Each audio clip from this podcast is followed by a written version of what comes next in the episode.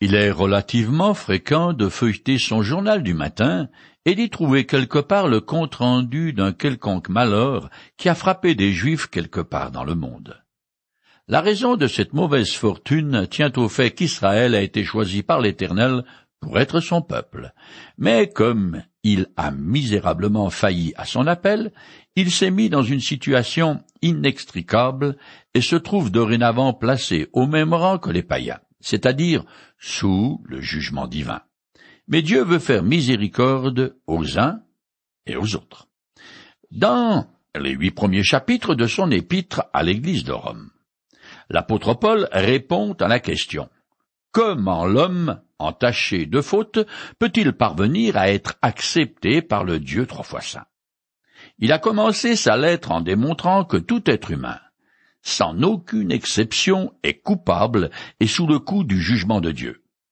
Après avoir prononcé une condamnation unilatérale sur l'ensemble de l'humanité, l'apôtre a développé le concept de la grâce et il a résumé son argument en disant Tous sont péchés, en effet, et sont privés de la glorieuse présence de Dieu. Et ils sont déclarés justes par sa grâce. C'est un don que Dieu leur fait par le moyen de la délivrance apportée par Jésus-Christ. Romains chapitre 3, les versets 23 et 24. Ensuite, Paul a décrit la sanctification, c'est-à-dire le processus de changement intérieur qui s'opère dans le croyant et qui l'amène petit à petit à ressembler à son Maître Jésus-Christ. Ces huit chapitres, qui constituent la première grande section de l'épître de Paul aux Romains, se terminent en apothéose avec l'affirmation de l'apôtre que je veux rappeler, tellement ces paroles sont majestueuses. Oui, j'en ai l'absolue certitude. Ni la mort, ni la vie, ni les anges, ni les dominations, ni le présent, ni l'avenir, ni les puissances, ni ce qui est en haut, ni ce qui est en bas, ni aucune autre créature. Rien ne pourra nous arracher à l'amour que Dieu nous a témoigné en Jésus-Christ, notre Seigneur. Romains chapitre 8, les versets 38 et 39. Paul quitte maintenant le sujet du salut pour se tourner vers ses concitoyens, les Israélites, afin de parler du choix souverain que Dieu a fait d'élire les descendants d'Abraham. Isaac, et Jacob comme ancêtre de son peuple. Il va répondre à une question d'ordre pratique. Depuis toujours, les Juifs se glorifient du fait qu'ils ont été choisis par l'Éternel et par conséquent supérieurs aux autres peuples. Cette croyance a du vrai, mais sans être tout à fait exacte. De toute façon, sous le régime de la nouvelle alliance, tout a changé. En effet, dorénavant, le programme de salut de l'humanité vise tous les hommes, tels qu'ils soient, et non plus un groupe ethnique particulier. De plus, au fil du temps, les églises chrétiennes comprenaient de moins en moins de juifs et de plus en plus de païens. Face à la situation nouvelle engendrée par la venue de Jésus-Christ et son sacrifice sur la croix. Paul va répondre aux interrogations des croyants en Jésus-Christ, surtout ceux d'origine juive, et qui sont les survivants. Maintenant qu'Israël a rejeté Jésus-Christ son Messie, qu'en est-il des promesses faites par l'Éternel au patriarche, de son alliance avec David et de son plan en général avec le peuple élu? Dieu a-t-il abandonné son peuple juif?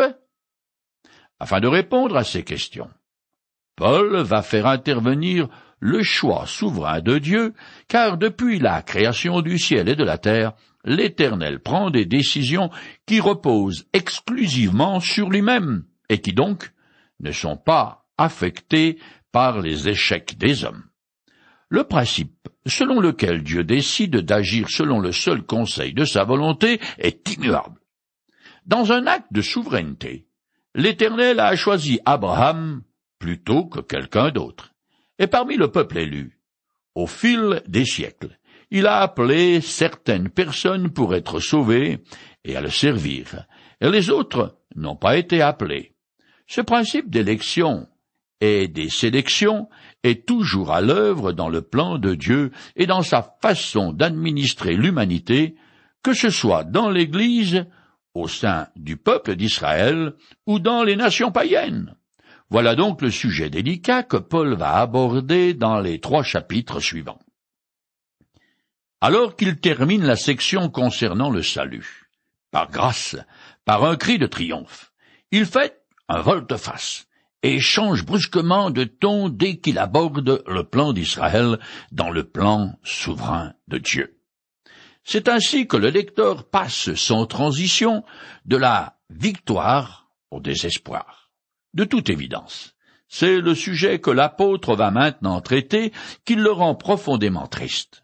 S'il vivait à notre époque, il serait tout autant peiné de constater que non seulement l'Église est fractionnée, mais que dans son ensemble elle est infidèle à Jésus-Christ, et en grande partie rejette Israël et prend même sa place en tant que peuple élu. Cette prétention s'explique par le fait que la plupart des chrétiens sont d'origine païenne et que la composante juive y est très minoritaire. En conséquence, depuis le premier siècle de notre ère, la majorité des théologiens, qu'ils soient catholiques ou protestants, croient que Dieu a tourné le dos aux descendants d'Abraham à tout jamais. Ils ne tiennent pas compte des promesses et des prophéties, pourtant bien spécifiques, de l'Ancien Testament que l'Éternel a faites à son peuple. Pire encore. Tout comme des pirates de l'air détournent un avion, et comme je l'ai dit, la chrétienté s'est approprié les bénédictions réservées au peuple juif de façon tout à fait arbitraire. Cette vision de l'histoire sainte, qui envoie Israël aux oubliettes, passe sous silence le fait que l'Église originelle de Jérusalem était d'abord composée d'Israélites et de prosélytes juifs. Elle ne comprenait aucun membre païen. Ces premiers chrétiens étaient métissés en quelque sorte parce qu'ils avaient non seulement accepté Jésus comme leur Messie, mais ils étaient également très zélés pour la loi de Moïse et la tradition des anciens. Je lis un passage tiré du livre historique des Actes des Apôtres. Paul exposa en détail tout ce que Dieu avait accompli par son ministère parmi les païens. En l'écoutant, tous les responsables de l'église de Jérusalem louaient Dieu. Puis ils dirent à Paul, Vois-tu, frère, combien des milliers de Juifs sont devenus croyants, et tous sont très attachés à la loi de Moïse. Acte, chapitre 21, les versets 19 et 20. Ces Juifs étaient bien devenus chrétiens, mais ils n'avaient pas abandonné pour autant leurs coutumes et leur espérance qui étaient fondées sur les promesses contenues dans l'Ancien Testament. Quiconque pense que l'Éternel a fini avec le peuple d'Israël à cause de son incrédulité en tant que nation est dans l'erreur, car il fait preuve d'étroitesse d'esprit à l'égard de Dieu et de sa parole. L'étude des quatre évangiles nous révèle que lorsque Jésus est venu dans le monde, c'était en premier lieu pour offrir aux Juifs le royaume de Dieu sur la terre, avec lui, le Christ, comme roi et successeur de David. Ce n'est pas parce que les Juifs ont rejeté leur Messie et sont incrédules que le projet de Dieu est passé aux oubliettes, car il en était ainsi. Dieu se déplacerait dans une situation de dépendance à l'égard du comportement des hommes. Parce que rien ni personne ne peut entraver le plan de Dieu. Dans le chapitre onze de l'Épître, Paul montre que les promesses que l'Éternel a faites à la nation d'Israël s'accompliront toutes en temps voulu. De toute façon, et quelle qu'en soit la raison, il serait contraire au caractère de Dieu de changer d'avis et de revenir en arrière sur l'engagement très solennel qu'il a pris vis-à-vis de son peuple. Dieu n'est pas une girouette comme l'homme, mais il est le Seigneur du ciel et de la terre. Il faut en effet garder à l'esprit que l'Éternel n'a pas pris des cours d'antagonisme des religieux juifs qu'il a conduit Jésus-Christ au calvaire. Au contraire, Dieu fait toujours comme il l'a résolu et ne dépend pas de la bonne volonté des hommes pour accomplir les prophéties, tenir ses promesses et mener à bien son programme. Israël, en tant que nation, peut très bien avoir un avenir spirituel aux côtés de l'Église de Jésus-Christ, et c'est bien ce qui arrivera, car ces deux peuples de Dieu cohabiteront pendant le millénium, le royaume du Messie. Lors du concile de Jérusalem qui nous est rapporté dans le livre des actes des apôtres. Jacques a pris la parole pour montrer comment s'articulent les desseins de Dieu pour l'Église et pour Israël. Je lis le passage. Dieu lui-même est intervenu pour se choisir parmi les non-juifs un peuple qui lui appartienne. Acte chapitre 15 verset 14. Il s'agit bien sûr de l'Église. Je continue le texte du livre des actes. Cela concorde avec les paroles des prophètes, puisqu'il est écrit. Après cela, dit le Seigneur, je reviendrai, et je rebâtirai la maison de David qui s'était effondrée, et j'en relèverai les ruines, je la redresserai. Alors le reste de l'humanité se tournera vers le Seigneur, oui, toutes les nations qui sont appelées à m'appartenir. Acte chapitre 15, les versets 15 à 17. Jacques explique le plan de Dieu pour l'humanité. Le Seigneur va se constituer un peuple qui lui appartienne du milieu des païens, ce qui avait été déjà prophétisé dans l'Ancien Testament. Dans le livre de l'Apocalypse, l'apôtre Jean voit que, devant le trône du Seigneur du ciel et de la terre, il se trouve des hommes de toutes les tribus, de toutes les nations. Cela sous-entend bien sûr que la bonne nouvelle de Jésus-Christ aura fait le tour de la terre et aura été proclamée partout. Cependant, Jacques souligne aussi qu'Israël a un avenir quand il est dit. Après cela, dit le Seigneur, je reviendrai, et je rebâtirai la maison de David qui s'était effondrée, et j'en relèverai les ruines, je la redresserai. Acte chapitre 15, verset 16. Après cela signifie, une fois que Dieu se sera constitué un peuple qui porte son nom du milieu des tribus et des nations de la terre, donc après avoir constitué l'Église, dès que le dernier élu sera devenu enfant de Dieu, alors, en un clin d'œil, tous les croyants seront enlevés de la terre, puis viendront ce que les Écritures appellent les temps de la fin. Alors les pages du calendrier divin s'effeuilleront rapidement, sous les yeux ébahis d'une humanité incrédule. L'Éternel se tournera alors vers Israël, le peuple élu, et reprendra avec lui le programme qu'il avait interrompu pour se constituer l'Église. Le monde entier sera sévèrement jugé. C'est ce que les Écritures appellent la tribulation et qui est décrite dans le livre de l'Apocalypse. Ensuite, Jésus-Christ relèvera la royauté de David en établissant son royaume messianique de mille ans sur la terre. Dans son discours, l'apôtre Jacques a aussi dit Alors, le reste de l'humanité se tournera vers le Seigneur. Oui, toutes les nations qui sont appelées à m'appartenir. Acte chapitre 15, verset 17. Une fois le millénium établi sur terre, tous les hommes de toutes les nations, sans exception, auront la possibilité de décider librement de servir le Seigneur. Ce discours de Jacques du livre des Actes montre bien que l'Éternel n'a pas rejeté à tout jamais les descendants d'Abraham en tant que peuple, et que les promesses et les prophéties qui lui ont été faites s'accompliront en leur temps. Comme je l'ai déjà dit, à partir du chapitre 9 de l'épître de Paul aux Romains, il n'en est plus question du salut, mais de la place d'Israël en tant que peuple et nation dans le plan éternel du Créateur.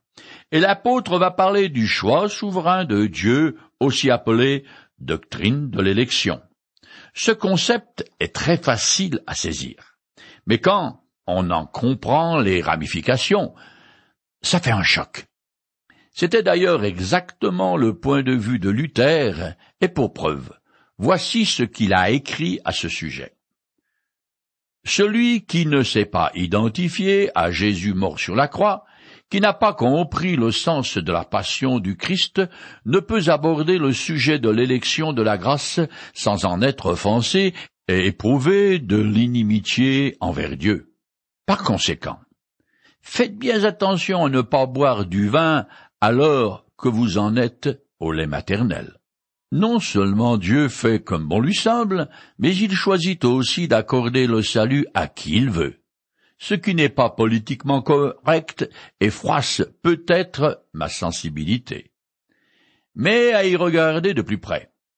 Puisque Dieu est l'être suprême, indépendant de toute autre cause, et de surplus le créateur de tout ce qui existe en dehors de lui, il est souverain au sens le plus absolu du terme. Il peut donc se servir de sa création, et en disposer comme il le désire. Après tout, c'est logique. Les chapitres 9 à 11 ne sont pas particulièrement difficiles à comprendre, mais par contre, ils sont coriaces à digérer. Je commence maintenant à lire le chapitre 9 de l'épître de Paul aux Romains. Ce que je vais dire est la vérité. J'en appelle au Christ. Je ne mens pas. Ma conscience, en accord avec l'Esprit Saint, me rend ce témoignage. Romains chapitre 9, verset 1 L'apôtre Paul est saisi d'une vive émotion à la pensée de ce qu'il va coucher sur le parchemin. Littéralement, il écrit qu'il dit la vérité en Christ, c'est-à-dire qu'il parle en étant conscient de sa présence et donc qu'il se garde de tout mensonge, d'exagérer et de l'hypocrisie. Cette introduction très solennelle souligne l'importance de ce qu'il va dire, mais elle lui sert aussi à se défendre car on l'accusait d'avoir trahi son propre peuple. En fait, des Juifs bien décidés à lui faire la peau avait un contrat de mort sur sa tête et entre eux. Je cite le passage. Les Juifs formèrent un complot. Ils firent le serment de ne rien manger ni boire avant d'avoir tué Paul. Plus de quarante hommes participaient à cette conjuration. Acte chapitre 23, les versets 12 et 13. Paul se sait menacé. Et à sa place, je me serais senti très mal dans mes sandales et j'aurais été stressé et furieux. Mais pas lui. Au contraire, il est plein d'amour pour ses compatriotes. Je continue le texte. J'éprouve une profonde tristesse et un chagrin continuel dans mon cœur. Romains chapitre 9 verset 2. Paul éprouve une profonde douleur à cause de l'endurcissement d'Israël qui, après avoir fait crucifier Jésus-Christ, s'obstine à le rejeter en tant que Messie les religieux juifs haïssaient Paul parce qu'il s'était enfermé dans le raisonnement suivant. Soit l'Éternel est infidèle aux promesses qu'il a faites à leurs ancêtres, soit Jésus, que Paul prêche, n'est pas le Messie.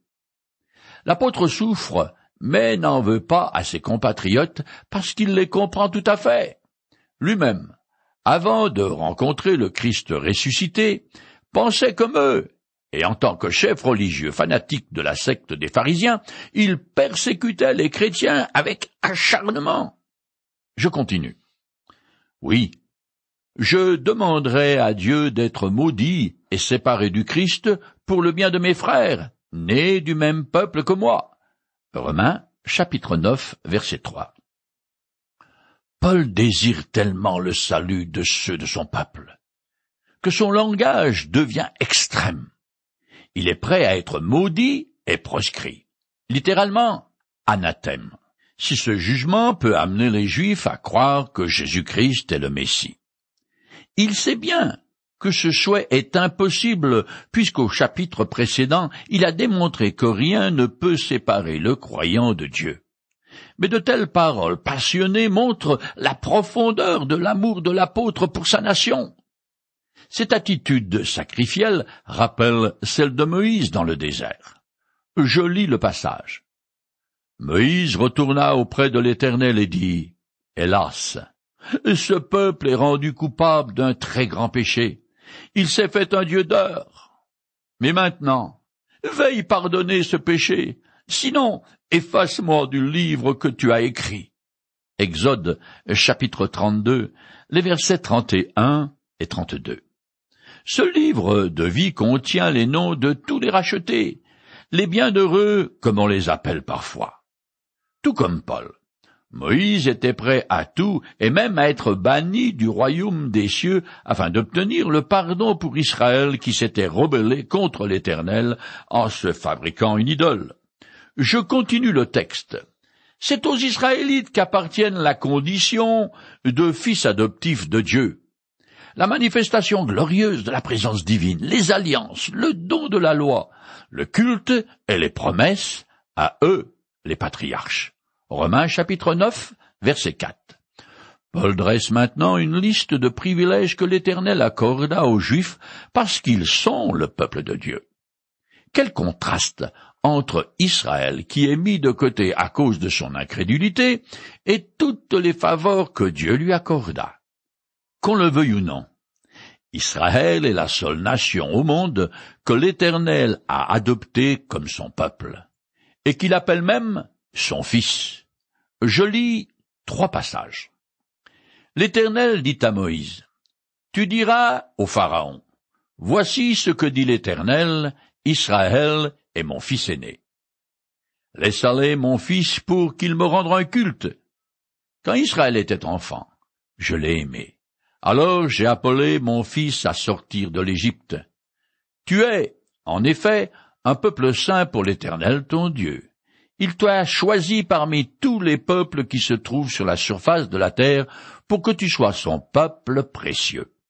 Exode chapitre 4, les versets 22 et 23. Osée chapitre 11, verset 1er. Et Deutéronome chapitre 7, verset 6.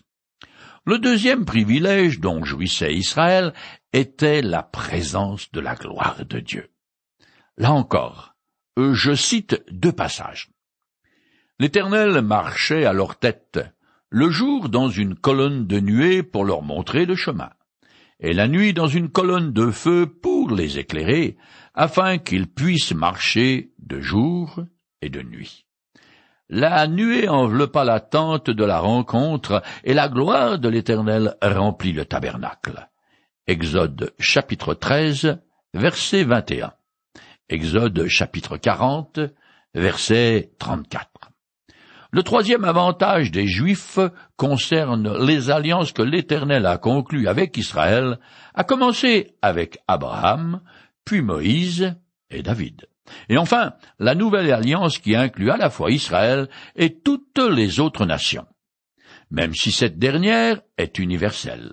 Le Messie, lui descend d'Abraham et de David, ce qui revient à dire que le salut des païens a son origine dans la race juive. Paul cite en quatrième lieu la loi de Moïse qui fut donnée exclusivement aux Hébreux. Je lis un passage. Maintenant, si vous m'obéissez, et si vous restez fidèles à mon alliance, vous serez pour moi un peuple précieux parmi toutes les nations. Vous serez pour moi un royaume de prêtres, une nation sainte. Exode chapitre 19, les versets 5 et 6. Le cinquième privilège mentionné par Paul est le culte, l'adoration de Dieu, d'abord dans le tabernacle, puis dans le temple au moyen d'un ensemble de cérémonies, sacrifices, fêtes et rites. C'est ce service sacré qui fait que, par l'intermédiaire de Moïse. L'Éternel a dit aux enfants d'Israël, Vous serez pour moi un royaume de prêtres, une nation sainte. Les sixième et septième privilèges des Juifs concernent les promesses de bénédiction faites aux patriarches. Le premier, et le plus important, est Abraham, le père de la nation juive. C'est à lui que l'Éternel promit toute une série de bénédictions qui furent répétées à son fils Isaac, puis à son petit-fils Jacob. Cela dit, depuis le Jardin d'Éden, et tout au long de l'Ancien Testament, l'Éternel promet la venue du Messie qui serait le sauveur de tous les hommes. Mais parallèlement, le Christ doit aussi s'asseoir sur le trône de David et régner éternellement d'abord mille ans sur cette terre, puis ensuite dans les cieux. Même si Jésus est le sauveur du monde, il fait également partie des promesses faites aux Juifs, ce que confirme le verset suivant que je lis. Et c'est des Israélites qu'est issu le Christ dans son humanité. Il est aussi au-dessus de tout.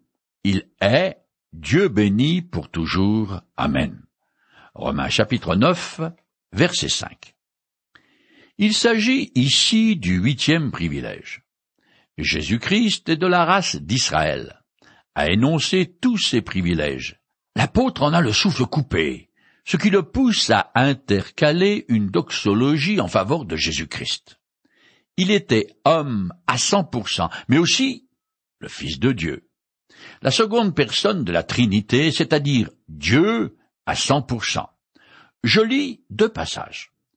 Au commencement était celui qui est la parole de Dieu. Il était avec Dieu. Il était lui-même Dieu. La parole est devenue homme, et il a vécu parmi nous. Nous avons contemplé sa gloire, la gloire du Fils unique envoyé par son Père. Lorsque le moment fixé par Dieu est arrivé, il a envoyé son Fils né d'une femme. Jean, chapitre 1, verset 1 à 14. Galates 4, verset 4. Dans sa lettre à Tite, l'apôtre Paul appelle Jésus notre grand Dieu et Sauveur.